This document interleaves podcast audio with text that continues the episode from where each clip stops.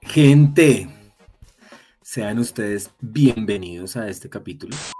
Este es un nuevo capítulo de Envinados Podcast. Estamos acá como siempre, le damos la bienvenida, bienvenidos, bienvenidas, bienvenides, bienvenidis a todos. Como siempre por acá estamos esta triada de pelotudos. Volvimos, hemos intentado ir y volver, pero es que es muy difícil encontrarnos, si no, es muy difícil. Pues como siempre tenemos por acá a nuestra siniestra, a Esteban, ay, perdón, siempre hago lo mismo. Esteban, que hoy es Esteban, hoy no es Estebanano, hoy es Esteban, es un señor serio, es un señor serio. ¿Cómo está, señor Esteban? Muy bien, muy bien. ¿Cómo, cómo, estás tú? Bien, con frío, pero todo bien. También. Tenemos a el señor Cristian. Señor Valencia, señor Cristian, ¿cómo se encuentra? ¿Cómo les va? ¿Cómo han estado? ¿Qué ha sucedido? Aguantando, aguantando frío, ¿qué les digo yo? ¿Qué será? Días, mucha lluvia, mucho frío, mucho, ¿no? Pero el man está en camiseta, ni se ve timbrón siquiera, ¿no? Está calvo, sin gorra, mangasiza, relajado. Parce es Maiden. Pero. toca, toca ver el lado positivo a las cosas, digo yo. El frío es mental. Exacto. Tonifica. tonifica. el frío tonifica, entonces. Ah, pero, pero es que es raro porque les digo, les digo una cosa. Sí, en este momento está, llovió hace un momento y está haciendo mucho frío, pero, pero yo no tengo frío, no tengo tanto frío. Fíjate que ya llega un punto de tanto frío que uno se acostumbra y se aclimata a veces me pasa.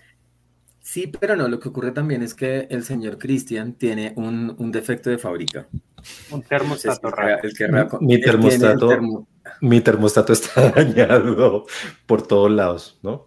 Yo digo que tengo como, como si este es el, el, cero, el punto cero de, del, del, termostato, entonces yo lo tengo como por aquí, como en menos 5 grados, y siempre voy a a, a tener menos frío. Esto es calor, esto es frío, ¿no? Entonces siempre voy a tener, pero en este momento tengo, tengo eh, inexplicablemente calor. El calor de la juventud. El calor de la juventud. Pues ah, bueno. Salucita. Salud. Pinches aburridos. Está bien. Esto no, de esto va a dejar de llamarse envinados, gente. Les tengo esa noticia. va a llamarse teciados, cafeciados, algo por ahí. Bueno, pero ¿qué ha ocurrido? ¿Qué ha ocurrido en estas semanas antes de que arranquemos? Llevamos varias semanas sin que ocurra nada. Recién pasó Halloween, espero hayan visto el capítulo de Halloween. Pero antes de ese capítulo pasaron varias semanas. ¿Qué pasaron en estas semanas? que no nos pudimos, que no nos pudimos eh, juntar para, para Estevitan, cuéntanos. El resumen ejecutivo, eh, fui nominado a los premios Macondo, me mordió un perro y me cambiaron de sección en el... En el pi. Hay que editar esto, sí.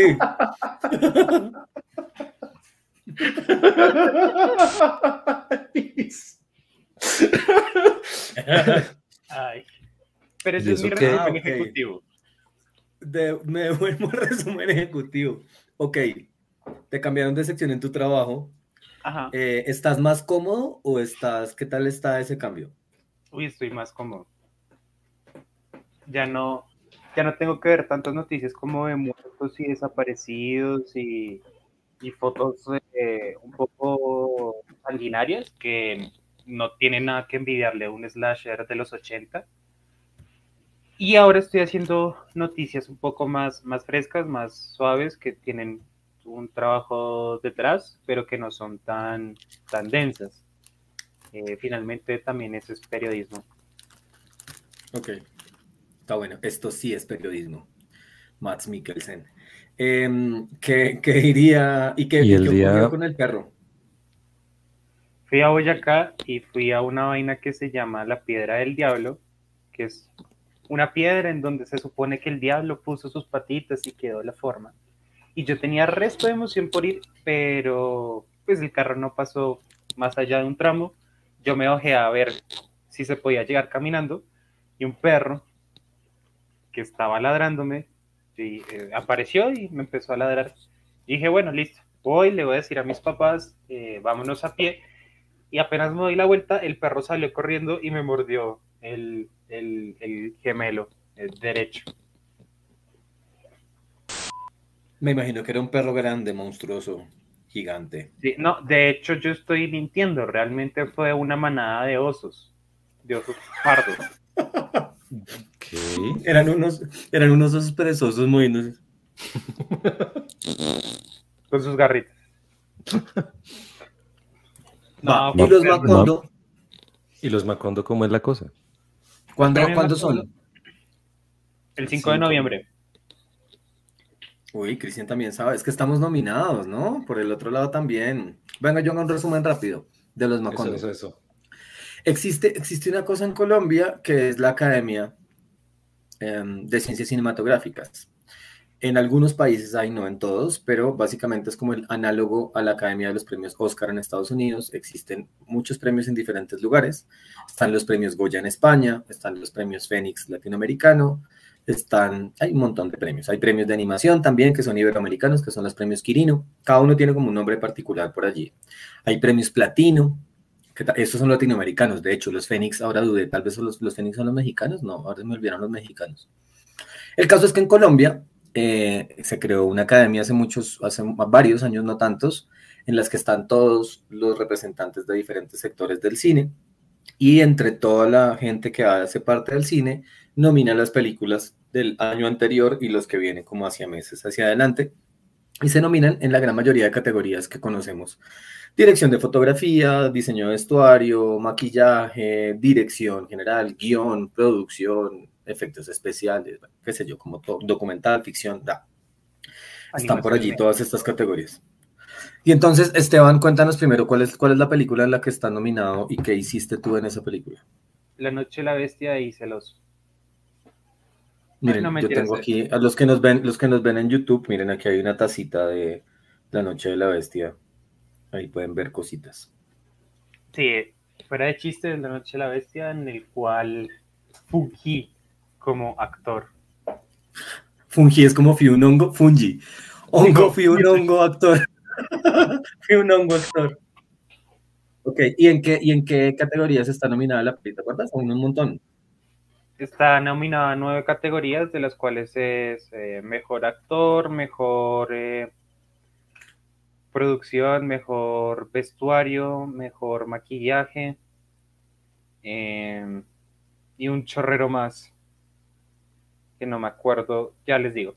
Mejor maquillaje, mejor vestuario, mejor dirección de arte, mejor guion, mejor dirección de fotografía, mejor canción original, mejores eh, actores principales y mejor largometraje de ficción.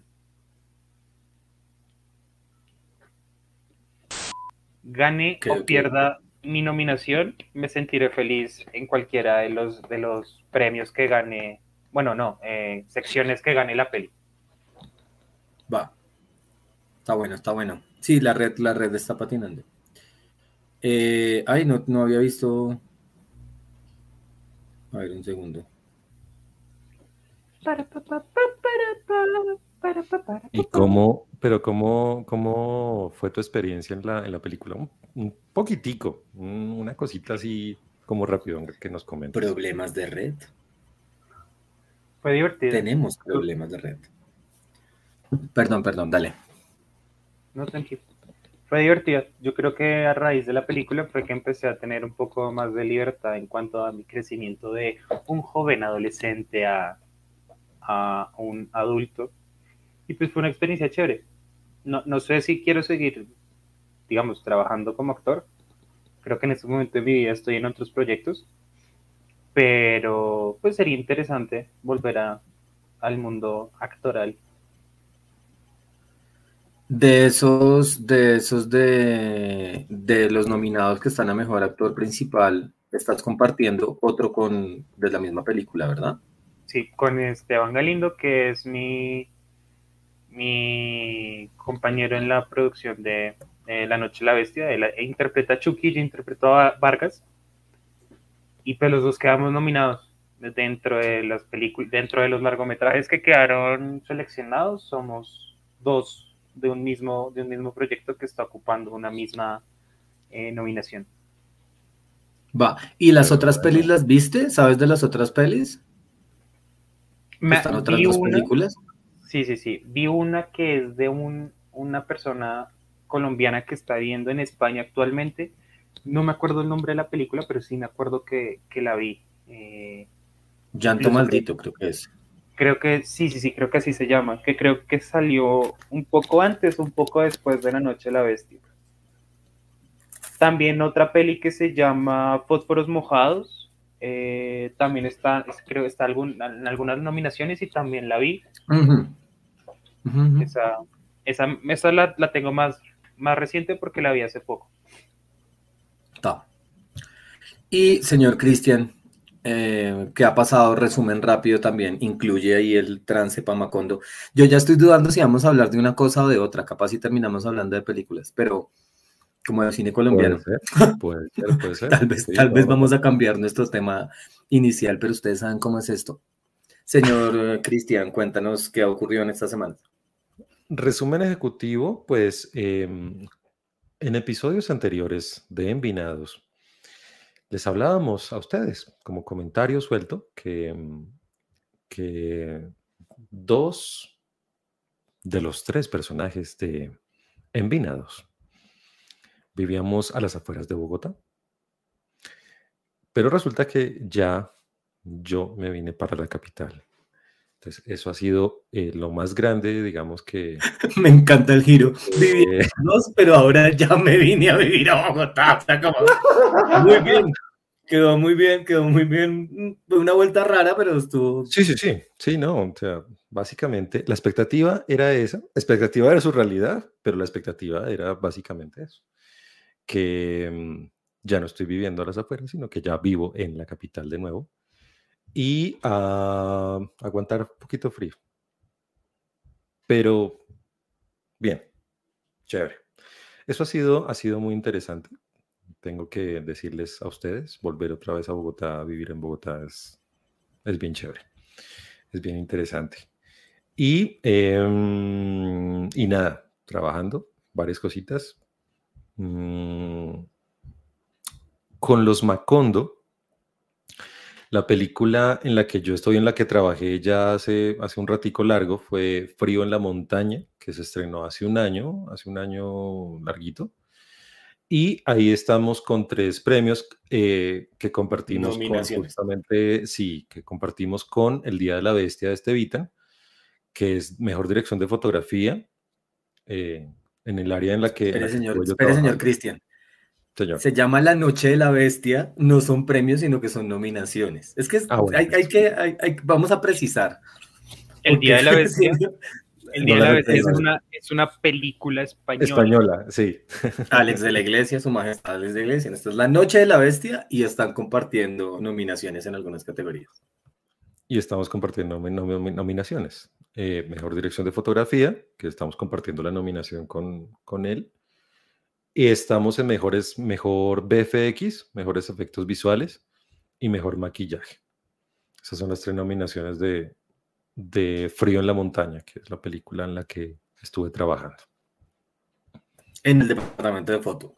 En el departamento justamente de, de la categoría que está nominada, que es Mejor Dirección de Fotografía. De, de la mano de Pedro Pablo Vega, el director de, foto, que la experiencia fue muy chévere. Va, buenísimo. Por mi lado, pues yo, yo sigo viviendo en el mismo lugar. Mi trabajo no ha cambiado. No tengo ninguna nominación a los Macondo. tengo muchos amigos nominados a los Macondo, pero yo no tengo ninguna nominación a los Macondo. Y ya, pues eso pasó en esta semana, no ha pasado mucho realmente. ¿no? Aquí he esperándoles. Pero bueno, entonces, listo. Ahora sí, arranquemos y pensamos el tema pónganme por el chat si seguimos con el tema que teníamos inicial o nos quedamos con cine mientras hago saludos parroquiales. Quiero hacer, quiero hacer un saludo grande a las personas que han comentado en los videos en YouTube y las personas que nos siguen escuchando eh, eh, por Spotify y las otras plataformas, pero finalmente nuestra casa es Spotify y, YouTube. Y nos han comentado personas nuevas que, no, que yo no conozco, por lo menos. La gran mayoría de las personas que nos han venido escuchando eran muy cercanos, pero tenemos comentarios de alguien, por ejemplo, que quiero saludar, que se llama Alexander Triana. Nos ha comentado en varios videos últimamente y ha estado, ha estado por allí activo. Yo no lo conozco, no sé si alguno de ustedes lo conoce. Parece que trabaja también en el mundillo audiovisual. Sí, Alexander Triana fue fuimos colegas cuando estuve dando clase. Él, fue profesor eh, de periodismo, comunicación y periodismo. Entonces, un saludo para él bien grande que se nos unió a la familia de Empinados y mm, nos ha dado muy buenos comentarios y que está muy chévere el programa y el formato. Va, igual, gente ahí como saludos a Fernanda pero a Milena, que es una de nuestras fans más activas, eh, a Lina también, Adriana, que no la conocemos, muchas gracias, bienvenida por acá. Recibimos comentarios, ideas, nos encanta que te rías con nosotros y con nuestras historias. Y cuéntanos si hay algún tema por allí que quieras que abordemos. Está bueno, estamos como ahí expectantes a, que nos cuenten qué onda.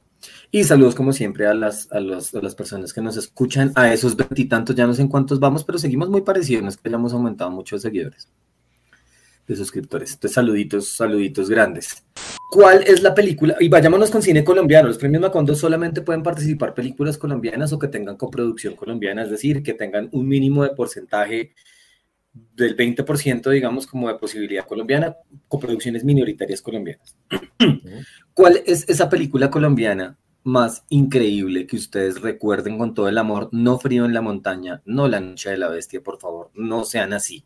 Vamos a hablar de películas en las que no estén ustedes. Eh, ¿Qué película recuerdan con cariño colombiana? Y ahí nos devolvemos ahora y pensamos como en los nominados y cuáles hemos visto. Yo ya abrí por acá la lista para tener la mano. ¿Cuál es esa película colombiana que recuerdan con cariño y que les parece lindo? Señor Cristian. Hay varias. Bueno, para mí hay varias, ¿no? Pero una que yo recuerdo así que quedé de pronto, de pronto el mood eh, con el que fui a la película fue muy tranqui, pero, mm, pero me dejó muy buenas sensaciones, sobre todo desde la imagen y la fotografía, que es un poco mi, mi, área de especialidad dentro de la realización. Y es... Em, Sigue pensando, todavía no lo resuelto, no resuelto cuál es, dándole vueltas. Es una película increíble y maravillosa que yo recuerdo con todo el corazón. No, pero sí, ya, no, la, tenía ahí. Eh, Los viajes del viento. Los viajes del viento, dirigida por Ciro Guerra. Correcto. Producida por Cristiana Gallego. Cristina, perdón, Cristina Gallego, saluditos. Sí, sobre todo. que nos vayan a escuchar, pero. Sobre todo, sobre todo por el. Claro, esta película pues tiene, tiene una historia muy, muy, ¿cómo se podría definir eso? Mm, muy particular de, un recorrido que hacen los personajes a través de ciertas, de ciertas partes, eh, muy mezclado con el folclore colombiano, sobre todo con el, con el vallenato y, digamos que toda esta, toda esta parte que se da en el, en el norte del país y, mm, pero lo que más me impactó a mí fue el, estilo de, de, planos totalmente descriptivos, como que no, no me esperaba eso de esa película. Yo fui a ver la cine y, y me dejó poco descrestada, tengo que decirlo. Entonces me dejó... yo, defino, yo defino los viajes del, del viento como una burrot movie. Es, es, para los que no la, no la han visto, es como una road movie, pero todo está acompañado de un burro. Eh, entonces es una burro movie, es una peli que hace como un relato metafórico, base de realismo mágico del, de, la, de la creación del vallenato y todos sus vertientes, los paseos, el merengue, bueno, como todos sus paseos. Eh, todas sus variantes, digamos, de vallenato y de la creación, digamos, un poco desde el vallenato, desde una, desde una imagen súper poética, tal cual como dice Chris. Sí, es un camino, es un camino de una peli hermosa que, mm, a la cual le fue más o menos bien en, en, festivales, no tan bien en taquilla. Sí, porque es una, es una película que, digamos, no es, no es lo tradicional dentro, de, dentro del cine colombiano, es decir, o, o dentro de ese cine eh, ruidoso, guapachoso, un poquito pintoresco. Mainstream. Que, que de pronto al que estamos acostumbrados. Mm, y por eso fue que me llamó, me, me, como que me enamoró muchísimo más eh, con respecto a eso. Pero, pero es, es, tal cual eso, es una burro movie. yo ahí tengo, yo ahí tengo un contrapunto, yo ahí tengo contrapunto y es que pese a que parezca una película muy particular y muy rara, en realidad fue como una gran época en la que muchas de las películas colombianas que iban a festivales eran muy parecidas y eran contemplativas, lentas. Esta capaz tiene un, montón de cosas diferentes, musical. Pero, pero era como que el, el, cine colombiano era el cine de comedia, de comedia fácil, del chiste fácil, o por otro lado, eran las películas a las que la gente no les gustaba ir porque no entendían y era como, vamos a ver una película Exacto, pero, pero esta, esta sí, es, es, de polos demasiado opuestos, ¿no? Polos muy, muy, muy, muy, muy contrarios. Porque de verdad, la, el plano, por decir algo, se veía un plano de una montaña y en los dos personajes pasando en el burrito por allá en el fondo y se demoraba el plano tres minutos. De solo pasar el burrito por ahí. Son bien contemplativos, bien abiertos, bien... Eh, muy bonitos, eso sí, los paisajes y, la, la, cámara y la puesta de cámara y, la puesta en escena, a mí me pareció que es muy bonita. Esa es una de las que yo recuerdo mucho con, y con mucho cariño, además. ¿Hay, ¿Hay, otra por ahí antes de darle paso a Esteban?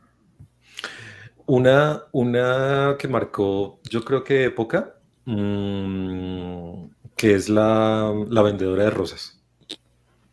Oh. Esa, esa también la recuerdo así duramente, pero por supuesto, así como los viajes del viento me, cautivó con la belleza eh, de, sus, de sus paisajes, de su, de su entorno, de su historia, de su narrativa, digámoslo así, la vendedora de rosas me cautivó por todo lo, todo lo contrario, por la puesta en escena que quería hacer el director, por lo que quería mostrar el director, por la crudeza de las imágenes, de las escenas, de mm, la historia, como de todo.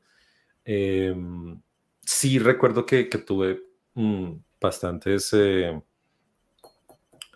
encontrones conmigo mismo sobre, sobre esta película, ¿no?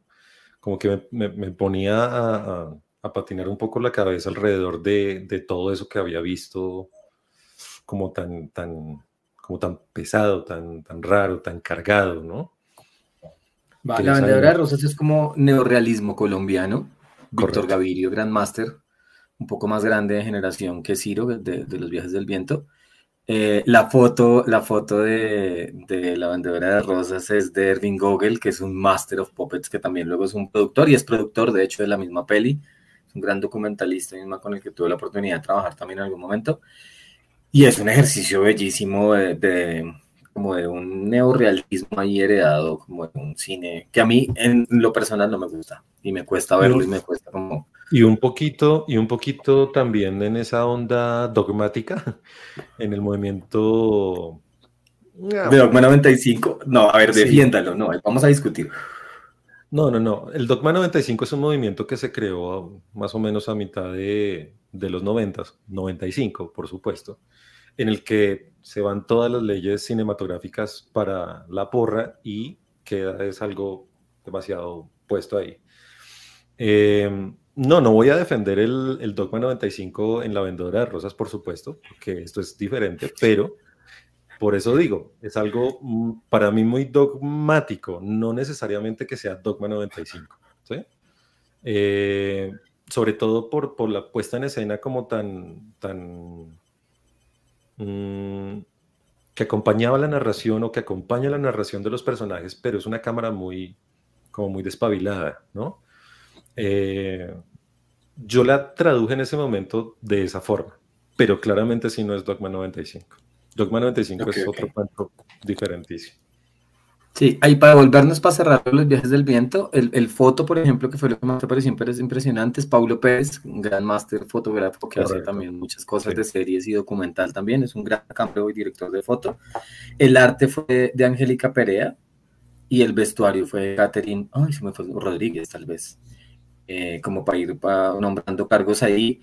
Em, es como un gran parche Nacho, los de los viajes del viento, es un gran parche como de egresados de la Nacional de Cine, completamente diferente a la vendedora de rosas, que era gente que venía como de un camino un poco más empírico, son mucho más grandes de generación, se llevarán 20 años en, en generación, muy paisa, muy, muy localizada como en Antioquia y en Medellín, los viajes del viento localizado particularmente como en esta costa, digamos como de, de zona vallenata, justamente como de Valle de Upar, del Valle de Upar o del Valle de Olpar, pero como en este, en toda esta zona, pues como de, de la música, de la música vallenata.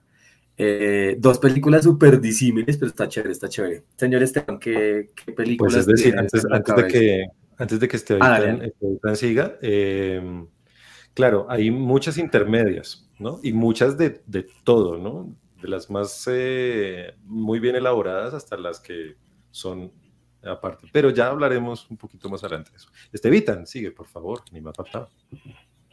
Hmm.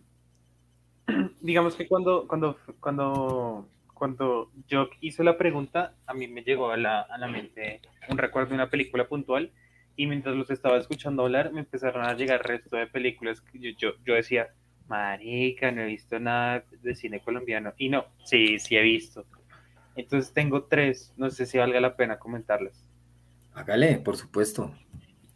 El primer recuerdo que tengo de haber visto una película colombiana y que me haya gustado y me haya atrapado es un recuerdo en el colegio cuando estaba en octavo grado y por un ejercicio de historia colombiana nos pusieron a ver los colores de la montaña. Me pareció una película bastante densa porque en paralelo en la época histórica en la que en la que sale esa película, no en, no en dentro de la película, es que se empieza, se empieza, no, ya lleva un rato el hecho de las, eh, de las campañas en búsqueda de las minas antipersonas eh, plantadas por eh, la, la, guerrilla, algunos paramilitares. Y precisamente esa película trata de los niños de una vereda, si no estoy mal. Un pueblito. Sí, sí, sí en una montaña, son niños de escasos recursos, son niños que son pobres, tienen eh, dificultades sociales, culturales, económicas, eh, etcétera, etcétera. Y parte de la historia, eh, en parte de la historia hay un momento, hay una escena que empieza a, a romper toda la película y más cuando la está viendo en ese entonces un niño.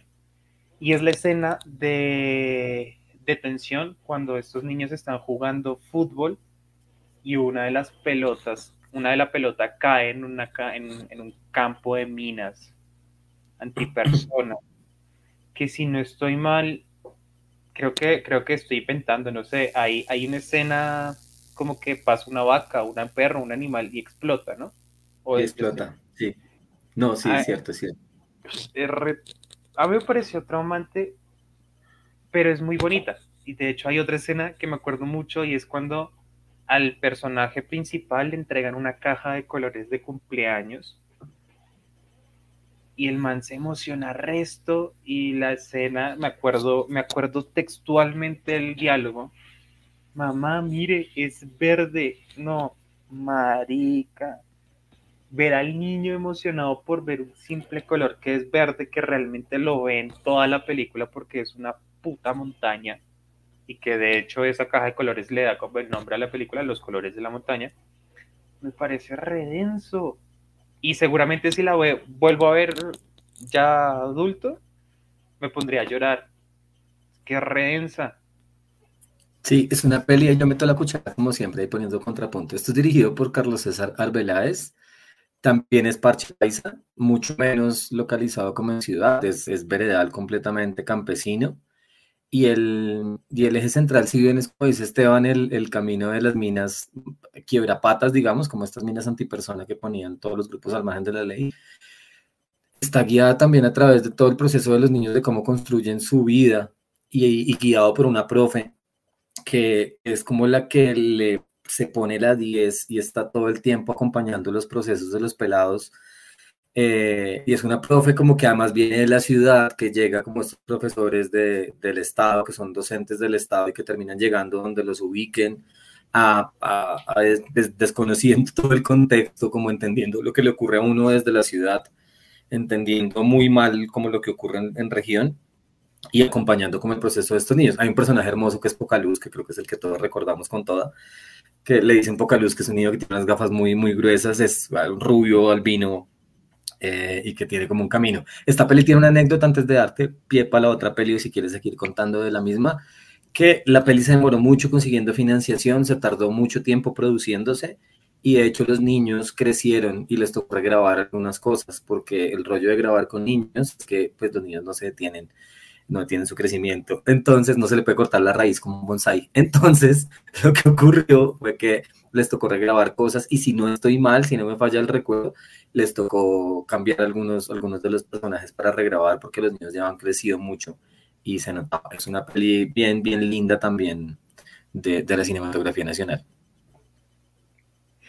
Eh, la otra película es eh, que tiene como canción principal un temazo super litio que se llama, que es homónima a la película, que es Perro come perro, que es como este, este tipo de, no sé si es porno miseria, pero sí es muy sanguinario, como el estilo eh, que de lo que siempre nos ha marcado como país, y es eh, como estos, estos grupos criminales, drogas, eh, armas, como Paraco y banda organizada, que, que, si bien hizo mucha polémica cuando salió, precisamente por eso, por ese retrato, y que en esa época estaba de moda como todas estas producciones de El Capo, las muñecas de la mafia, eh, sin, tetas, hay, no hay paraíso, que es como la reivindicación de todo lo que está mal en la vida y que tiempo después fue como una reconstrucción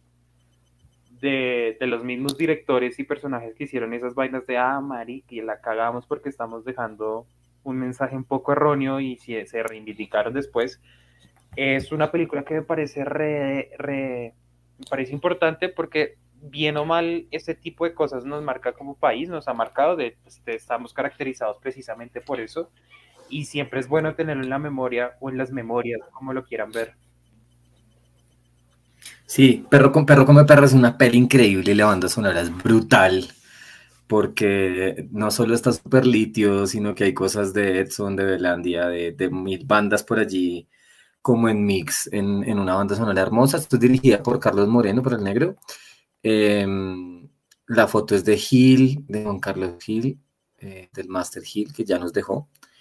Em, y es un retrato de una Cali noventera. La peli es como a finales de los 2000 mediados de los 2000, pero el, el, es un retrato de Cali así como con todo, con todo ese ají, con todo ese picante, con todo ese mangoviche, con todo ese biche, con todo ese juego ahí de, de brujería, del sicario, de la mafia, de las drogas, de... Uno de los actores también ya falleció, que fue un, un, personaje también en Satanás, que es otra peli por allí, que era el cura en Satanás, olvidé el nombre. Eh, que tenía un personaje también increíble, así brutal. Y es una peli que yo comparo ahorita, como ahorita mientras te escuchaba, hay una peli que, que se estrenó hace poquito colombiana que se llama La Ciudad de las Fieras, eh, que es un, un, juego como con la Ciudad de la Furia de Soda. Eh, que de hecho hay una versión musical, no sé qué banda o qué artista hizo esta versión nueva, es como el que le da el título a la peli, ya, te, te doy pie, eh, que siento que es un retrato del Medellín actual, entre ese y un poquito Los Reyes del Mundo, que también está en cartelera ahorita y está también nominado muchas cosas, ganó Concha de Oro, bueno, por ahí con muchas cosas. Eh, es un retrato increíble de Cali y un retrato increíble de nuestra sociedad, como de mediados de los 2000, hace un poco menos de 20 años, 15 años, algo así. Sí, Sí, sí, sí, es, es em, digamos, un retrato de una parte que no es de Bogotá, de, época, que no es de época como estas novelas de estos canales principales que si es de época tiene que ser exclusivamente entre los años 20, 30 y 40 en, en, en zonas en el Atlántico, como por la historia de músicos relativamente famosos en el país, sino que también es una imagen de la, de la Cali que alguna vez fue y que sigue siendo de una u otra forma, como de, de ese crecimiento. Y la tercera peli es una película relativamente reciente que salió en pandemia, creo que también es como parche de la Nacho, eh, pero ni siquiera la generación de ustedes, sino un poco más de, de, mi generación, a pesar de, o sea, lo digo por lo de la edad, porque pues yo no estuve en la Nacho, y es eh, un tal Alonso Quijano, digamos que eh, es como una reinvención del Quijote de la Mancha a través de un docente que por traumas de su vida, como traumas de, de, su, de su vida matrimonial y de sus hijos, de su hija, eh, pues decide meterse, eh, estar inmerso constantemente en la narración de Don Quijote de la Mancha. Mm. Y todo lo hace a través como de una obra teatral eh, que esporádicamente nos van contando como la historia de la vida, nos cuentan también un, un, hecho trágico en la historia colombiana, sobre todo en el narcotráfico, que fue la caída del avión en, en Suacha, si no estoy mal, que hecho eso hace parte de la historia del viejito. También nos meten a un personaje que es esta Dulcinea, eh, que también es, es un juego como una especie de sugar daddy intelectualoide que hace esta Dulcinea y este Quijote como punqueta y tiene unas escenas eh, eh, como metafóricas, muy urbana como dentro de la punquera contemporánea, entre, entre comillas, y también tiene una participación de un grupo que se llama Desarme, con la canción El baile de la motosierra, que es una canción que exalta el trabajo de un político colombiano, del cual no quiero nombrar porque o lloran o, desaparecemos con botas izquierdas. Vea, o se callan o los callamos. Ustedes verán. Le doy en la cara amarilla. eso. ¿Y ya? No, con, con un tal Alonso Quijano, pues soy muy, soy cercano relativamente, somos amigos con la directora, que es Lidia Estela Gómez. Es un guion que llevaba mucho tiempo escrito. Es una peli que tiene una particularidad muy, muy, muy linda y es que ella es la única persona, digamos, profesional que está dentro del equipo. Digamos, me refiero a todo el crew que está detrás de cámaras, no los actores, porque los actores varios están, pues son profesionales y son adultos ya formados completamente, pero el equipo completo son estudiantes y recién egresados de la escuela. Entonces, un ejercicio que desde la producción fue presupuesto de la universidad con un apoyo de Abu García Producciones chiquito, como coproduciendo, con algunas casas de renta que apoyaron, pero en realidad es una peli hecha por estudiantes y es como un ejercicio hermoso que se logró hacer ahí a partir de toda esta garra de Lidia Estela, que, es, era su, tercera película, la primera fue la historia del baúl rosado, la segunda fue ella, la tercera es esta que es a los mexicanos. En este momento, de hecho, hace una semana larga se estrenó gracias a convocatoria, sino con el mismo equipo de un tal Alonso Quijano, produjeron una serie que se llama El Rastro, que en este momento está al aire en, Canal 13, eh, del cual también va a sacar una versión de largometraje que va para pantalla. También con el mismo equipo como de recién egresados. Es un ejercicio hermoso, una peli que no se estrenó en salas, una peli que se estrenó en YouTube durante la pandemia, que tuvo unas cintas gigantescas de, de consumo de, de la peli una película, como dice Esteban, es un mix como de una cosa contemporánea, punqueta, en una reversión del Quijote, pero puesto acá. Sancho es increíble, Alvarito Rodríguez, y lo amamos con locura, también está en Perro Come Perro, de hecho, es uno de los personajes protagonistas de Perro Come Perro. Creo que ese Y tremendo actor, además. Ah, es una cosa hermosa, es una cosa hermosa, Alvarito Rodríguez. Eh, y ya, listo. Entonces, ¿cuántas líneas? ¿O vas a hacer otro comentario, señor? No, no, no, iba a decir que como dato curioso, de hecho, una actriz que participó en La Noche de la Bestia también participa en un tal Alonso Quijano. Ya, fin de... señores, señoras, señores, pónganse en la tarea de ver las dos películas e identificar ese personaje. ¿Cuál es? Ay, yo tengo otro comentario de un tal Alonso Quijano como docudatos. El actor protagonista, eh, es decir, el que representa, digamos, como a, nuestro querido Quijote. falleció durante la producción. Eh, entonces tenemos tres actores que interpretan el mismo personaje. Uno que es como el original, que dio su voz y su cuerpo y su representación hasta donde pudo un segundo que dio el cuerpo, que es uno de los maestros increíbles del teatro La Libélula Dorada, Amor Total también, uno de estos titiriteros hermosos que ha jalado todos los títeres en, Bogotá y en el país, que dio su cuerpo, pero su voz no daba para que fuera la misma que había dado el otro actor, y entonces hubo un tercer actor que puso la voz, eh, reemplazando, haciendo una especie de doblaje en donde representó este otro actor. Entonces hay tres personajes, tres actores en realidad, que representan el mismo personaje como Dokudato de un tal Alonso Quijano. ahora las mías. De las mías yo me, devuelvo. Ya les había contado de una, no me voy a quedar mucho en esa, que se llama Diástole y Sístole de Harold Trompetero. Em, es una peli hermosa, capitulada, seccionada, en un mix de entre pop y, juegos de, de, montaje videocliperos con una cosa muy contemporánea de ese momento, como de principios de los 2000 o finales de los 90, eh, con un ejercicio como de comedia, pero en, un camino menos fácil, no la comedia costumbrista de lo, de lo tradicional, sino en un camino diferente, como de las relaciones amorosas. Es recomendada con toda. Un poco más para acá, eh, yo, yo amo con locura justo un poco para conectarme como con lo que han contado, la historia del baúl rosado, para mí fue como, eh, pues es de Lidia Estela también, fue la primera peli. Película. Eh, era de las pocas mujeres que dirigían en ese momento, ahora hay un poco más, pero siguen siendo pocas. Eh, ella fue mi profesora, ahora amiga, pero fue mi profesora justo como en los primeros semestres cuando, cuando estaba estudiando. De hecho, me rajó, si me estás escuchando, lo recordarás. Me rajó en primer semestre, así como de entrada, pero mortal.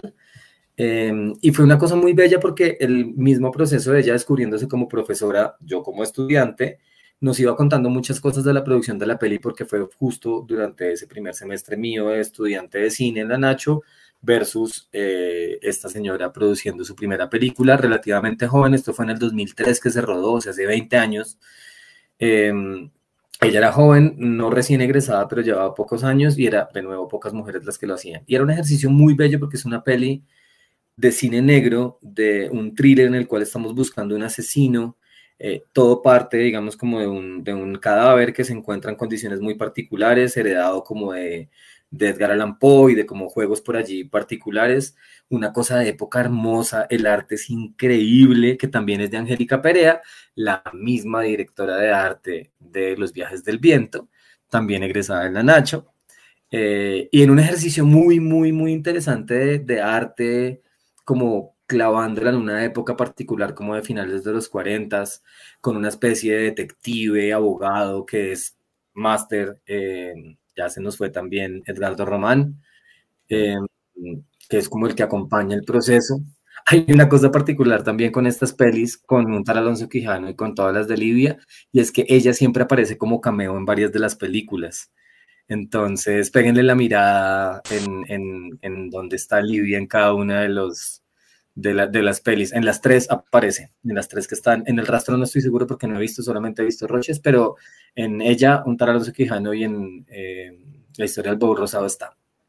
Y la última es una cosa que no, pues que, que, que para mí es como una de las mejores pelis, pero es personal, igual aquí estamos hablando como es de lo personal, pues es una peli que se llama Pical dirigida por Santiago Caicedo, una peli animada, no hemos hablado de pelis animadas, pero ya les doy el pie a ver si nos devolvemos para hablar de algunas animadas que hay, no hay tantas como de ficción, pero les doy pie para que nos devolvamos ahorita con animadas y capaz alcanzamos a hablar algo de documental también, que vale la pena y hay mucho documental también colombiano. Con Virus Tropical está basado en una novela gráfica de Power Paola. Paola Gaviria es una em, escritora, dibujante, creadora de novelas gráficas y cómics la gran mayoría de sus novelas gráficas son autobiográficas, tiene muchas, todo va a estar bien, Virus Tropical, eh, Quique y Paola, bueno, hay muchas, son muchas realmente novelas gráficas, todas a una sola tinta, con un ejercicio muy clavado como en la época, ella es colombo-ecuatoriana, eh, tiene una base ahí muy caleña también porque vivió durante una gran parte de su ah, infancia y adolescencia en Cali. Una peli hermosa con una estética súper básica, es, es muy monotonal, es pura línea negra con algunos detalles de color. Fue no la primera peli, pero de las pocas que se han hecho en Colombia estereoscópicas, que es de las que uno va a, cine y se pone gafitas 3D para tener la sensación de profundidad. Em, que también ganó en un par de festivales por allí, ganó premios Quirino, ganó South by Southwest, ganó varias, varias, varias cosas por allá, como en festivales a las cuales les fue muy bien. Em, el director es, el equipo en su gran mayoría es colombiano, aunque tiene coproducción francesa. Em, y no le fue tan bien en taquilla por, por, por, infortunio, digamos, en general, como a las pelis colombianas casi nunca les va bien. Pero es una peli hermosa que vale la pena pillar por ahí. La gran mayoría o varias de las pelis de las que estamos hablando o las encuentran en RTBC Play, valga la cuña, que es como un Netflix portalillo donde están subidos contenidos que tienen que ver con Señal Colombia, o en Retina Latina, que es un portal latinoamericano, suramericano, no latinoamericano, donde cada país del cual hace parte de esta institución, digamos, como esta juntanza, pone pelis cada tanto durante periodos varios. Por allí han estado algunas de las que hemos, de las que hemos nombrado. Entonces me vuelvo. Señor Cristian, ¿recuerdas alguna película animada colombiana de la cual quieras hablar? No. ¿No? No. Es el colmo. Esteban, no, le voy a... Es decir...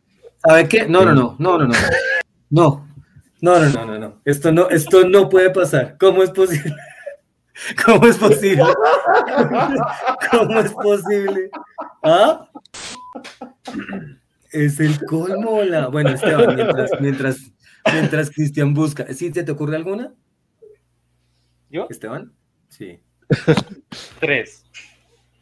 Bueno, bote una y vamos viendo porque si no se la van a agotar a Cristian y no va a poder decir ninguna. Está buscando, mírenlo. Está buscando en el teclado, está buscando en el computador. ¿Qué es para, para darle espacio, espacio a, a Cristian y que siga buscando y que pueda nombrar, yo voy, a, yo voy a decir la que creo, junto con muchas más personas, no solo gente normal, mortal, ajena al mundo de la animación, sino que incluso eh, personas del mundo de la animación creen. Bolívar, el héroe. Bolívar, el héroe. No sé a quién se le ocurrió que después del, del boom noventero del anime, sería una chimba hacer una película de Bolívar, de Simón Bolívar en anime colombiano. Bolívar es una con pelo morado y se pelea con Santander en una especie de, caballeros del zodiaco. No, es una mierda. Y es tan mala que, hasta. Esto lo vi por un youtuber mexicano que tiene un, canal que se llama La Zona Cero. La película, cuando yo vi, cuando yo vi el, digamos, el, video del cual habla de esta película, eh, la película estaba desaparecida y fue a raíz, digamos, de este video y como el boom de tenemos una película anime colombiana que empezaron a salir como pedacitos, como cortos, como escenas, pero no, no está completa. Y yo creo que es una decepción que no deberíamos seguir hablando de... No, está completa, está completa en YouTube, está? está? montada en YouTube completa, sí, está buscando para ver si no... Si no, sí, sí, sí, está completa en YouTube. Sí, está completa en YouTube hace cinco años, por ahí está con una calidad patética. También es del 2003, de hecho. Eh, em, para los que no saben, mi pasatiempo es ver películas malas y creo que después de, esto voy a ver esta. Bolívar el Héroe es una película que se hizo hace 20 años, 2003, más o menos en la misma época. Mentiras, un poquito antes de la historia de Baúl Rosado. Eh, tal cual como cuenta Esteban, es una peli anime colombiana con un presupuesto bajito, dirigida por Guillermo Rincón. Eh, un desastre en todo sentido, estética, técnica, narrativa, eh, sonora, visual. Es, es, como que uno quisiera, a veces cuando uno le pregunta como, ay, ¿qué tal estuvo la peli? Y uno dice, no, el sonido increíble, porque el resto no te gustó. acá no, no hay por dónde, no, no hay por dónde realmente. La mejor parte es el final, en los créditos. Pues es que de hecho, de hecho ese fue un experimento raro, ¿no? Muy, muy, muy raro. O sea, quisieron coger un tema muy criollo, por supuesto, muy colombiano, pero, pero fusionarlo con técnicas de animación eh, de anime que son como tan específicas, tan, tan, tan dadas hacia otras cosas, pero mal. O sea, como que si lo hubieran hecho eh, bien en narrativa, en técnica, en muchas cosas, pues bueno. Pero. Mm, Señor Cristian, ¿le llegó alguna película ya? Pues es que yo iba a decir esa, esa de eh, Bolívar el héroe, pero a mí no, esa película no me, no me cuadra nada, cero. No, para nada, para nada. Para nada, para nada. Mm, mm, a ver, ¿hay otra por ahí? Yo les, yo les digo una película que creo que sí vieron y que hubo resto de, de, de fama y que, me parece que ha sido la película animada que más, más, más mediática ha sido y es un palíndromo. Anina. Es Capicúa, Anina, ajá. Capicúa, la niña Capicúa. Anina, joven. Anina, Anina es una película uruguayo-colombiana. Colombo-uruguaya no suena mejor, pero en realidad es mayoritariamente uruguaya, minoritariamente colombiana. Dirigido por Alfredo Superguit. Saluditos, Alfredo. Eh, es un ilustrador de cuentos infantiles. Claro, es que este sí es mi salsa, así como estoy en mi salsa. Es un ilustrador de cuentos infantiles increíble eh, que termina juntándose en Colombia con Johnny Hendrix Sinestrosa, que es un, el, el, man de la producción caleña, el negro de producción caleña con toda, que ha hecho un montón de pelis, unas buenas, otras malas, y termina haciendo la coproducción con esta peli. Es una peli infantil basada en un cuento que ya se había escrito en Uruguay, que estaba puesto allá, em, que se llama, sí, se llama Anina, y Anina es palíndromo, es decir, que se lee para adelante y para atrás. Eh, que Capicúa es otra manera de llamar palíndromo y dentro de la peli juegan por allí. Tiene una, la peli tiene doble doblaje. En el caso colombiano, los protagonistas son Martina García, Alejandra Borrero, entre otras. Em, y, y, la parte colombiana se produjo en Cali en su gran mayoría, con un estudio de un par de gemelas increíbles que tienen otra peli a la cual ya me conecto y hablo de esta otra peli animada, que se llaman Maris, Maritza y Marcela Rincón, directora, digo, productora y directora de un estudio que se llamó el Media.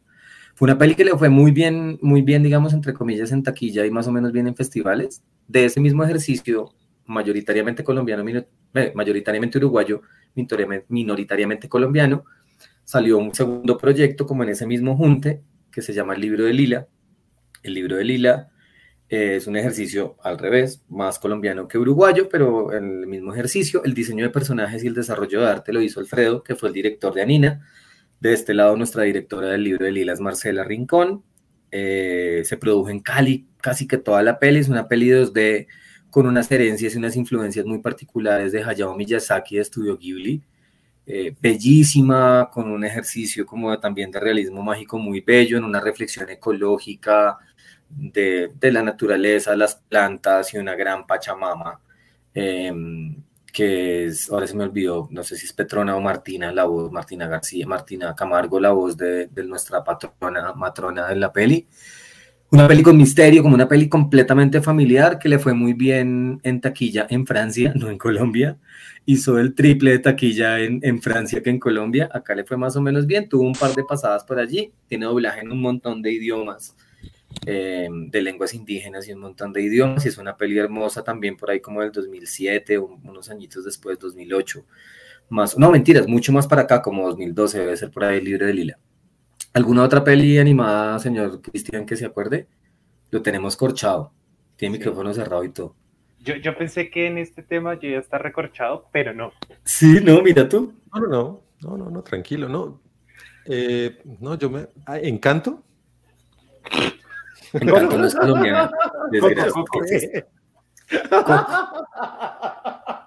Vamos a llegar a Encanto, no jodan. No, pero, bueno, pero yo sí quiero, yo sí quiero tocar Encanto. Muy por encima, por supuesto, porque no, no la quisimos tocar en, en, películas eh, animadas de Disney. Claro, es que no alcanzamos a llegar a un montón. Exacto, pero, mm, pero a mí, por ejemplo, particularmente Encanto tocándose de Colombia y hablando de Colombia y siendo locación Colombia, locación Colombia en la película, a mí, por ejemplo, esa película no me gustó, ni cinco. Eh, no me llenó ni las expectativas, ni la, ni la forma, ni la marca, ni el modo, ni nada. la verdad.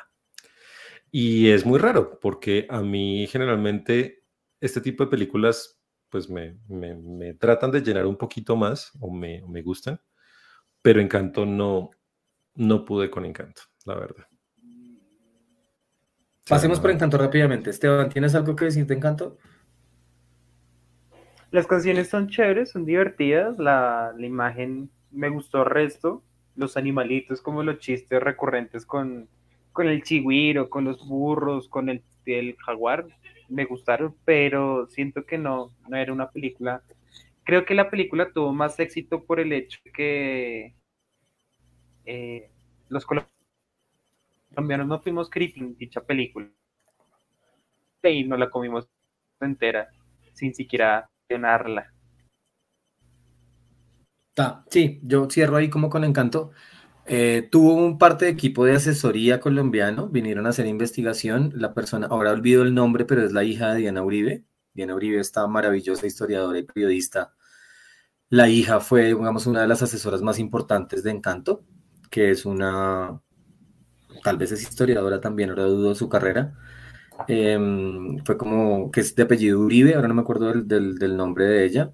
Eh, fue una de las asesoras más grandes y tuvo otro par de asesores más técnicos y de animación como en cuanto a diseño de personajes, pero realmente colombiano, aparte de las actuaciones, los doblajes de voz, de los cuales tengo muchos reparos con nuestra señora eh, María Cecilia Botero, con el resto no tanto, pero María Cecilia Botero a mí me supo un poco a como todo su doblaje, no me gustó tanto.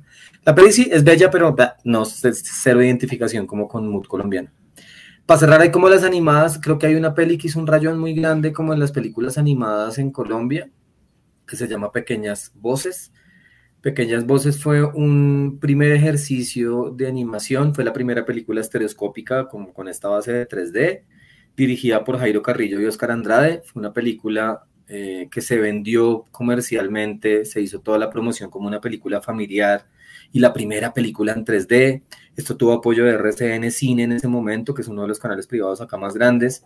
Y entonces salían las presentadoras de farándula, noticieros, periodistas, actores promocionándola sin mucho conocimiento de la peli y lo que hicieron fue que el voz a voz y pues la mataron porque en realidad es un ejercicio que va a ser de la, base es documental, es un ejercicio que cuenta relatos de niños sobrevivientes al conflicto armado colombiano, es un ejercicio mucho más documental, los diseños de personajes eh, que son de, uy, ahora se me fue el nombre, ahorita me llega el nombre de la diseñadora de personajes, eh, fue agarrar las ilustraciones de los niños, de los dibujos de los niños que contaban sus historias y trasladarlos a una historia más grande.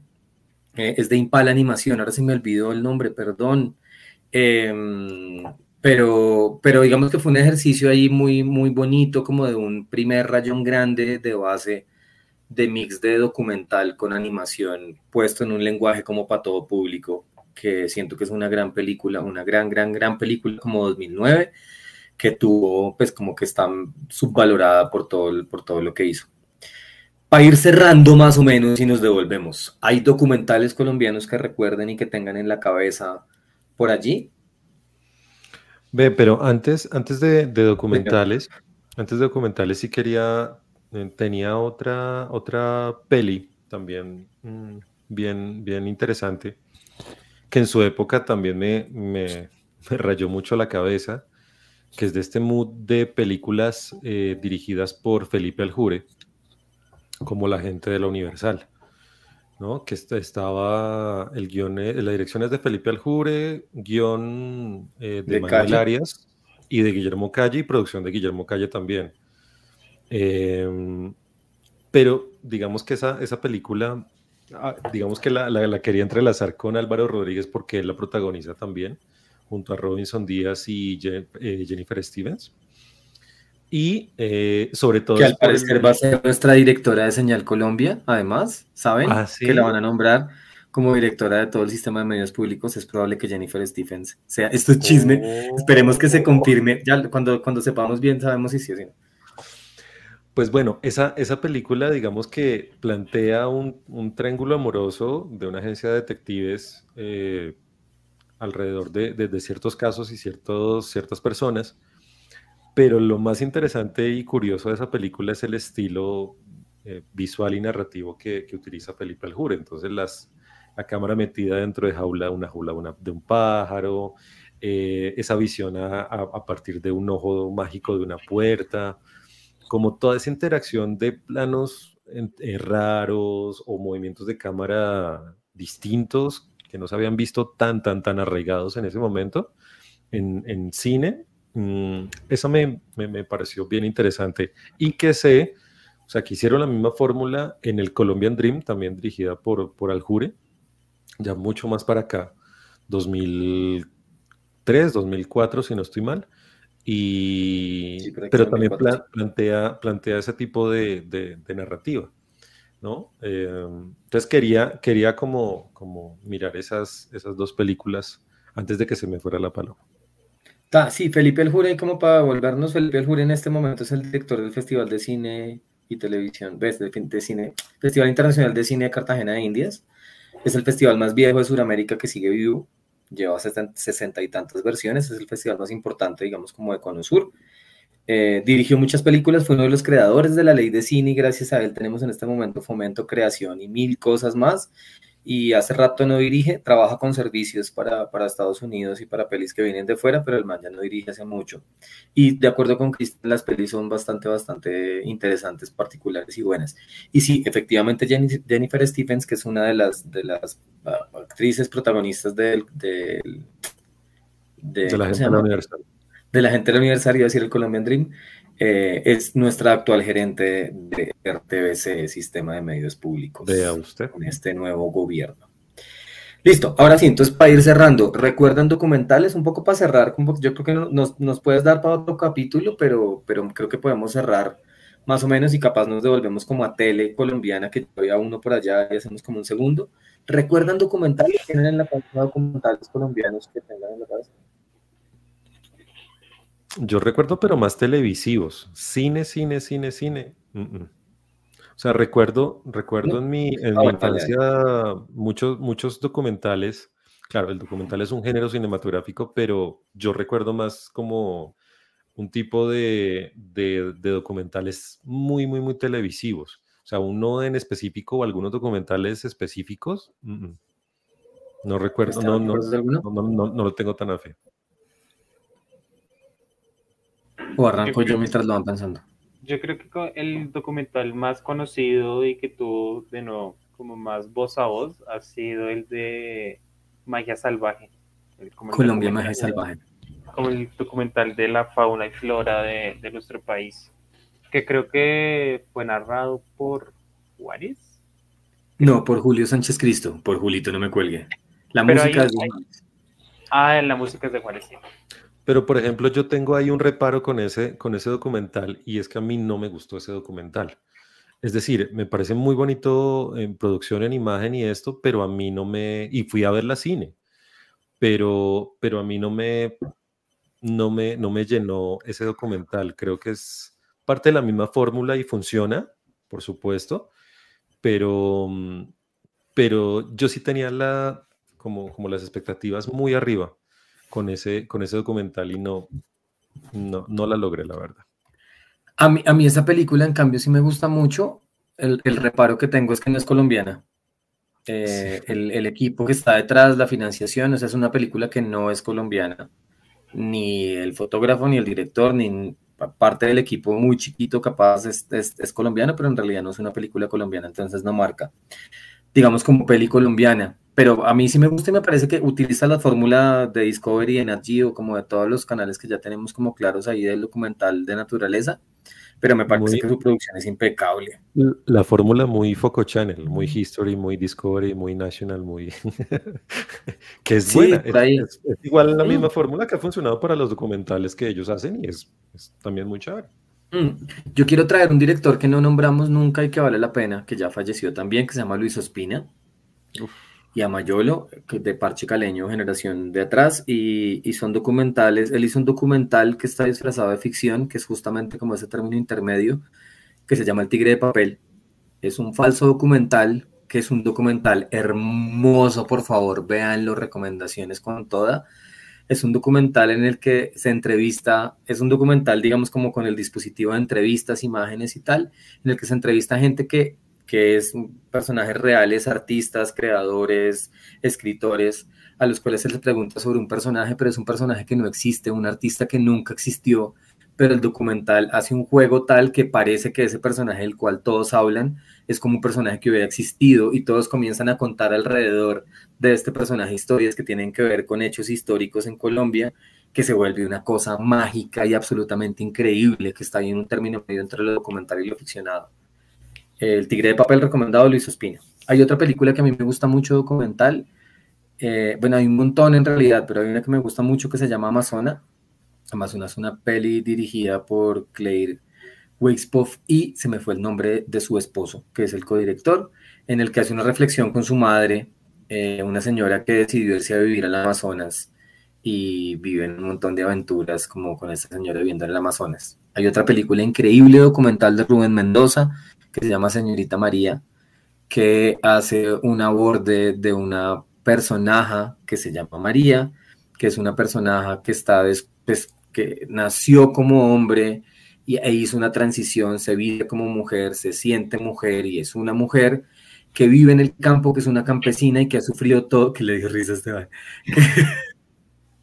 que hace, es como, es como el ejercicio más, un personaje más increíble que encontró este man, una mujer campesina que le toca levantarse, moler, a ordeñar, sembrar, tal, pero pues que carga con un montón de bullying, de raye familiar, eh, de vecinos de todo el pueblo porque viven en, una vereda muy pequeña en un pueblo de Colombia.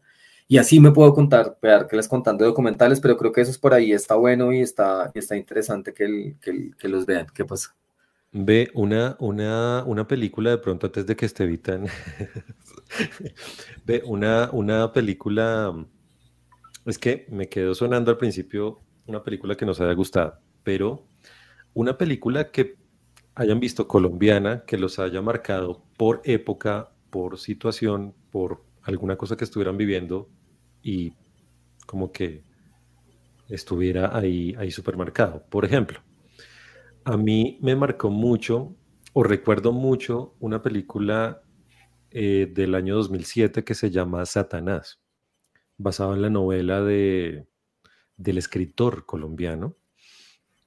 Eh, y por supuesto, en ese de Mario Mendoza, diga el nombre del escritor colombiano, de Mario Mendoza. De don Mario Mendoza. Em, también digamos que, que, esa película pues está muy, muy marcada por, por, eh, eh, una masacre, pues, una, pues la masacre, una de las masacres más importantes que, que ha tenido Bogotá, que es la masacre de Poseto, del restaurante Poseto, pero a mí, claro, particularmente la recuerdo porque fue una de las primeras películas que fui a ver solo, estando yo en una etapa de despecho, de, de, noviazgo. Entonces, por supuesto, la recuerdo por esa, por esa época, ¿no? ¿A ustedes les ha marcado alguna película? Sí, pero yo hago la nota como siempre, perdón, es que me parece importante que sepamos de dónde viene. Sí, esto es sí, sí, claro, claro escrito por Mario Mendoza, basado en una novela de ficción de Mario Mendoza, que está basado en los hechos que cuenta Cris, que fue una masacre en Poseto, en un restaurante que quedaba en Chapinero, ahora queda en la zona G, como en Rosales. Como vieron, sigue existiendo Poseto. Em, pero particularmente Mario Mendoza, escritor de esta novela, era conocido de... El protagonista. el protagonista, ahora sí me fue el nombre, de Olimpo, Olinto, de, bueno, de ese me fue el nombre, lo tengo y justamente como toda producción de la novela de ficción es a partir de hechos.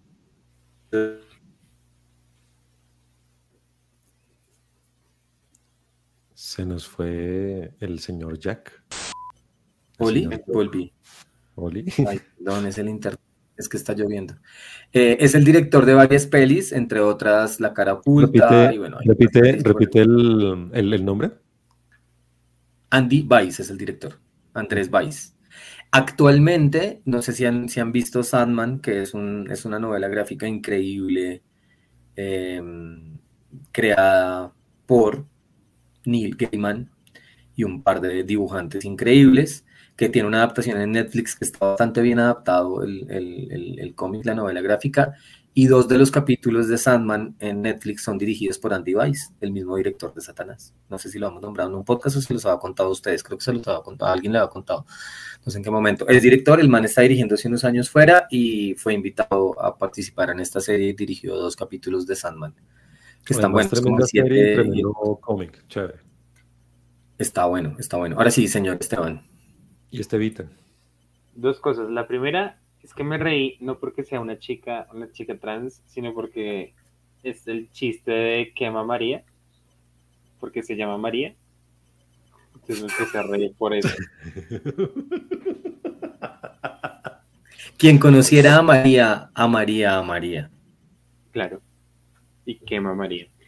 Y eh, el, segundo, el segundo punto es que el personaje principal, piro loco, que nos demuestra que, que, pertenecer al ejército nacional es como un poco rayado la cabeza, es Campo Elías Delgado, el protagonista de... Campo Elías, gracias. De Satanás. Y una película que me haya marcado por alguna cosa eh, intrínseca en mi vida, no sé, no creo. Da, a lo mejor La Noche de la Bestia, pero no, no cuenta. Pero cuenta un poquito si quieres, pues. ¿Hace cuánto se rodó? Cuéntanos un poquito igual de la peli. Yo también, la que voy a nombrar que me marcó fue en la que trabajé. Ah, bueno. Pues básicamente la película eh, La Noche de la Bestia, yo trabajé en esa película cuando seguía en el colegio. Entonces, se, se estrenó hace relativamente poco, hace como, como un año. Mm, sí, como un año, un poco menos de un año. Y como para que la gente se se haga cuenta como de todo el tiempo que ha pasado. Yo me gradué del colegio, eh, la cuando yo grabé la película yo estaba en noveno y me gradué del colegio en el 2018. Entonces, eh, pues pasaron bastantes años y llegó un punto en donde me di cuenta que eh, yo tenía más de Vargas que Vargas de mí, tiempo después de haber, de haber finalizado la producción en cuanto a, la rebeldía metalera, adolescente, de querer tragarse el mundo. Entonces, pues es como lo que más me ha marcado. Y finalmente, actual, actualmente, yo siento que tengo más de Chucky que de Vargas. Yo soy un Chucky, soy un Chucky a la viva imagen de nuestro querido personaje Chucky. Pero a mí, a mí me parece eso una, una reflexión bien interesante de, de este Vita, porque, mm, claro, la película, como película puede ser lo que sea, a uno le puede gustar o no gustar lo que sea, pero para ti, que no eh, estudiaste actuación, digamos, que no tienes una formación actoral, no sé qué, que te hiciste eh, o, trabajaste en la película por, por diferentes cosas, eh, pero sí lo relacionas directamente con esa época del colegio, el cambio generacional, el cambio de edad, no sé qué, decir cuando. Eh, a mí eso me parece muy interesante, ¿sabes? Es una experiencia bien chévere. Es, es, un aspecto lindo que podríamos hablar de esto, de este como este cambio que nosotros hemos tenido de niño, adolescente, adolescente, adulto, que puede ser tema para otro capítulo pero básicamente es como la película colombiana que más me ha marcado, más me ha marcado que igual es Colombo mexicana, Méxica Colombo. No, es colombiana mayoritaria, sí, no, es colombiana. ¿Es colombiana? Ah, bueno. Está bien. Sí, hay, para hacer igual la misma cosa, dirigida por Mauricio Leiva Koch, director guionista de la película. Un director que ha hecho series y cortos. Eh, esta fue su ópera prima. La Noche de la Bestia, su primera película de largometraje, pero ha hecho series para plataformas eh, y es un, es un, director y un guionista muy, muy, muy, muy teso. Ha estado como en otros proyectos también con Netflix, con Movistar Plus y con otras plataformas por allí. Em, que vale la pena, vale la pena que la busquen. Ahora que Esteban hablaba, yo creo que algunos de los que nos escuchan no, tal vez se confundieron. Vargas y Chucky son dos, los nombres de los dos personajes protagonistas de la película y Esteban representa a Vargas. Eh, pero con el tiempo piensa que se parece un poco más al otro personaje que es Chucky, que es Esteban Galindo. Eh, este es Esteban Reyes y el otro es Esteban Galindo. Em, y eh, para ir cerrando, porque siento que se nos va a ir de largo esta cosa y está bueno, pero para no aburrirles. Yo tengo una peli que también fue, trabajé en esa película como en, otras, pero bueno, creo que es como la primera y, y en las que trabajé en ficción. Yo he trabajado tanto en ficción, sobre todo he trabajado en animación, que se llama. Uy, se me fue el nombre. Es dirigida por el Negro Gaviria, producida por Vin Gogel. Eh, la foto fue del Master Hill también, que les nombraba hace un rato, Edgar Hill. Eh, se llama. Organizada por Julián Román. Julián, Julián Román, Edgardo Román em, y Paola Baldión. Se llama Retratos en un mar de mentiras, con música de María Mulata, que es increíble, y es una road movie de unos personajes que se parece ahora pensándolo a Los Reyes del Mundo, que es una peli que está actualmente en cartelera, dirigida por Laura Mora, producida por Cristina Gallego, que ha roto festivales a la lata. Es una peli de, un, de una pareja de primos que van eh, recorriendo desde Bogotá hacia la costa pacífica eh, a recuperar unas tierras que por todo nuestro conflicto armado eh, pues habían sido y van a recuperarlas. Particularmente esta película, bueno, trabajé allí y es una película que siento que musicalmente, formalmente, técnicamente y estéticamente está muy bien hecha. Fue de las últimas que se alcanzó a hacer en 35 milímetros me refiero no en digital, sino en 35 como de esta época. Es una peli que se rodó por allá como en 2008-2009 y que casualmente tiene un, docudato ahí interesante y fue que el año pasado el Google, productor de la peli, eh, también productor de los de La bandera de rosas, foto de la bandera de rosas, un señor que ha estado en el cine desde hace tiempo. Tiene también unos documentales hermosos. Eh, termina decidiendo hacer un remontaje de la película, se llama Hilo de Retorno, y reestrena la película con un porcentaje altísimo de, imágenes iguales al de de mentiras, pero ahora Erwin Google como director, con cambio de algunas partes de sonido, con cambio de la música totalmente y del tono, y casi que 10 años después a una segunda película con un porcentaje de material casi que el mismo, un ejercicio increíble también se festivalió, tuvo premios en festivales, Retratos ganó en Guadalajara y ganó en otros, y esta segunda hilo de retorno, que es, es como haber cogido el mismo material y rehacerlo y recomponerlo como un ejercicio muy particular que a mí me genera un montón de ruido mental, como que... Es muy raro. Si es una nueva peli, no es una nueva peli, es como... Mm, pero estrenó en pantallas, en salas, estuvo en salas, está, está perfecto y también aparezco en créditos, aunque yo en ese papel no hice mucho, hice lo que hice en la anterior, pero aparezco en otra película actualmente que se estrenó el año pasado. Eh, pero que es una peli que creo que vale la pena como revisitar por allí, más retratos que Hilo de Retorno. Pero es muy bonita, es muy bonita de hecho, es un road movie muy bien hecho, muy, muy, muy bien hecho. Que, es una digamos, Bueno, road movie para la, para la gente que no, no tiene bien o no conoce el término, pues es un, una película que muestra generalmente un viaje en un vehículo em, donde se dan ciertas situaciones, tipo el paseo, tipo casi, bueno, no, casi todos los paseos no, pero sí algunos de los paseos están como road movie, como tal. Eh, pero no este... es la mejor referencia, pero... básicamente, básicamente un road movie es una película en donde los personajes y la trama se centra de un viaje del punto A al punto B, en donde nos cuentan que el destino no es el final, sino todo el trayecto. El viaje, exacto. Listo, para cerrar, en Macondo de nuevo, los Macondo se premiaron hace unos días o están por premiarse cuando se estrene este capítulo. Entonces quiero que pensemos un poquito en las películas que están por allí. A mí hay una que me mata la cabeza y me vuela la cabeza, que es de Augusto Sandino, parcero, ojalá escuches esto. Se llama Entre la niebla y es una película. Peliculón. Muy buena. ¿Esa fuimos a verla juntos? Sí. Fuimos a verla juntos. Es una película con un ejercicio visual de efectos especiales brutal, con un ejercicio de un personaje que físicamente es un fotógrafo que se llama Sebastián Pi. Es el protagonista de la peli, un actor natural también, él no es actor de formación, que tiene, no, no tengo ni idea qué condición particular física, pero su cuerpo es muy particular, no es, no, tiene tiene, no sé, las orejas grandes, su cara es bien particular, tiene eh, deformaciones, digamos, en su cuerpo. Eh, y la película gira alrededor de un viaje astral metafísico profundo, increíble, que, es muy diferente a las otras pelis que ha hecho Augusto antes. Augusto Sandino además es hermano de Catalina Sandino. la única mujer colombiana que ha estado nominada a los premios Oscar. Los Oscar. Eh, por María, María Full of Grace, para, por María Jenner de Gracia, estuvo nominada hace unos años, como unos 15 años por allá. Este es el hermano, un director muy teso, un director muy, muy, muy teso. A mí con, con Catalina Sandino por allá, déjeme la quieta, esa peli no me gustó y me pareció una mala actuación. Pero este señor es un gran director, es una peli increíble, recomendada, que también está con muchas, muchas nominaciones por allí y que vale la pena verla un resto. Y hay otra peli que les quiero recomendar antes de darle paso a ustedes. Además, además una, una acotación chiquitica de esa película es, em, claro, ustedes dirán, pero ese ejercicio pues se puede dar en cualquier otra parte, se hace normalmente o cotidianamente. No es tan normal que haya ese tipo de ejercicios visuales, narrativos, fotográficos, eh, eh, eh, con el guion, los personajes, todo.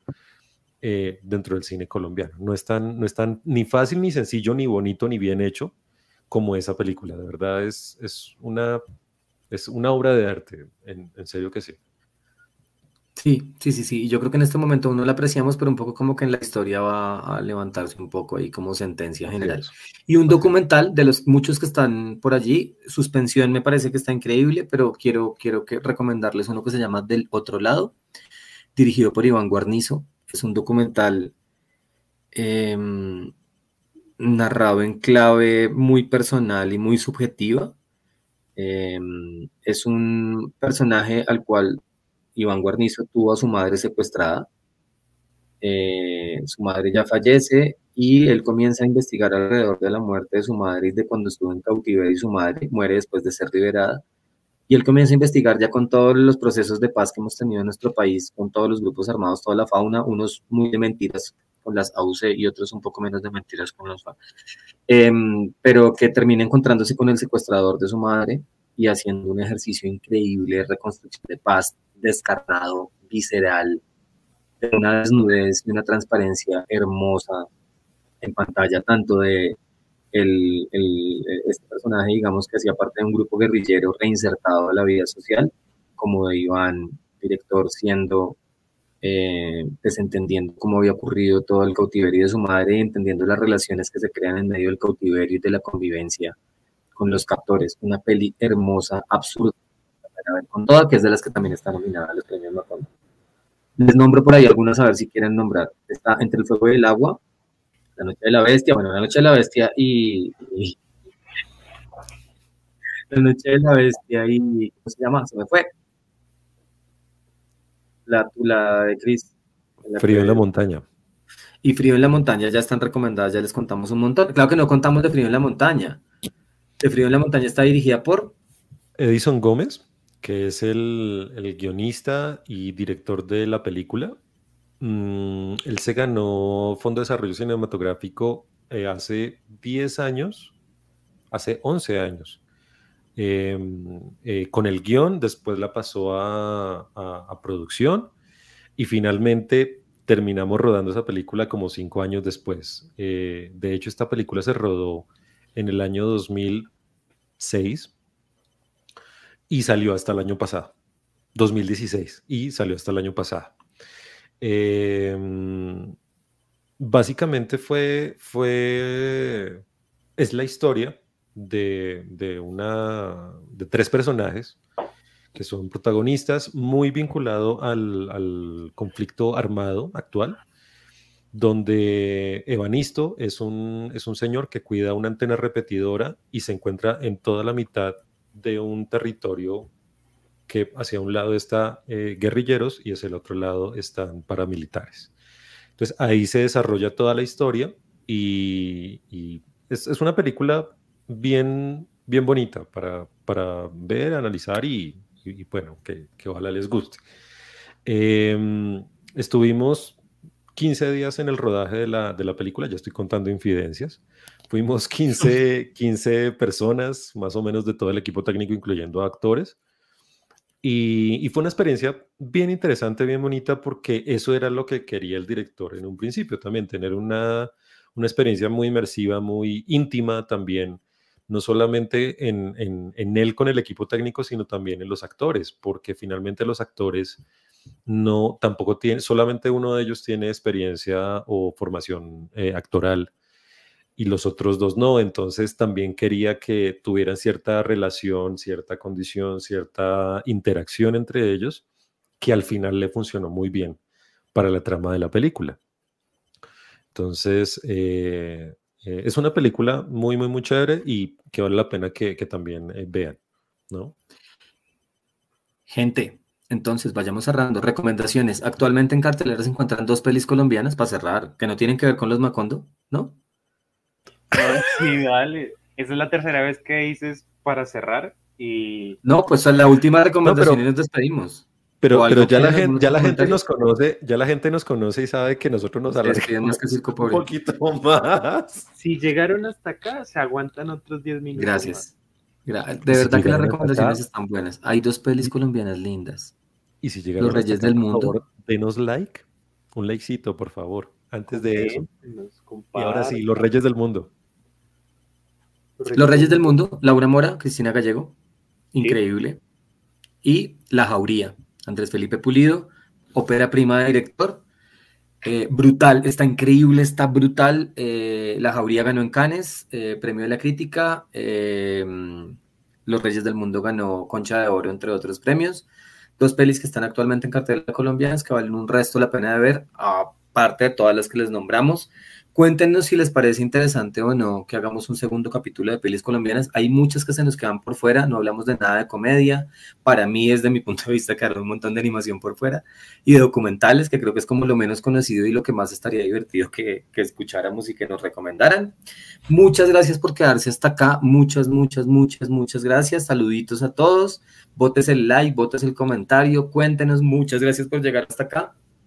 Gracias por escucharnos en el amanecer, anochecer, atardecer o lo que sea que estén haciendo, lavando la losa, lavando ropa, lo que quieran.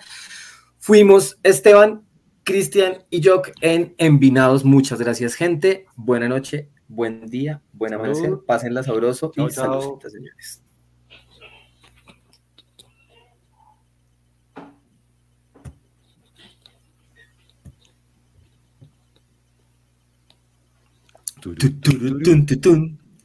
トゥルルルトゥルルル。トゥルントゥントゥン。テレレレン。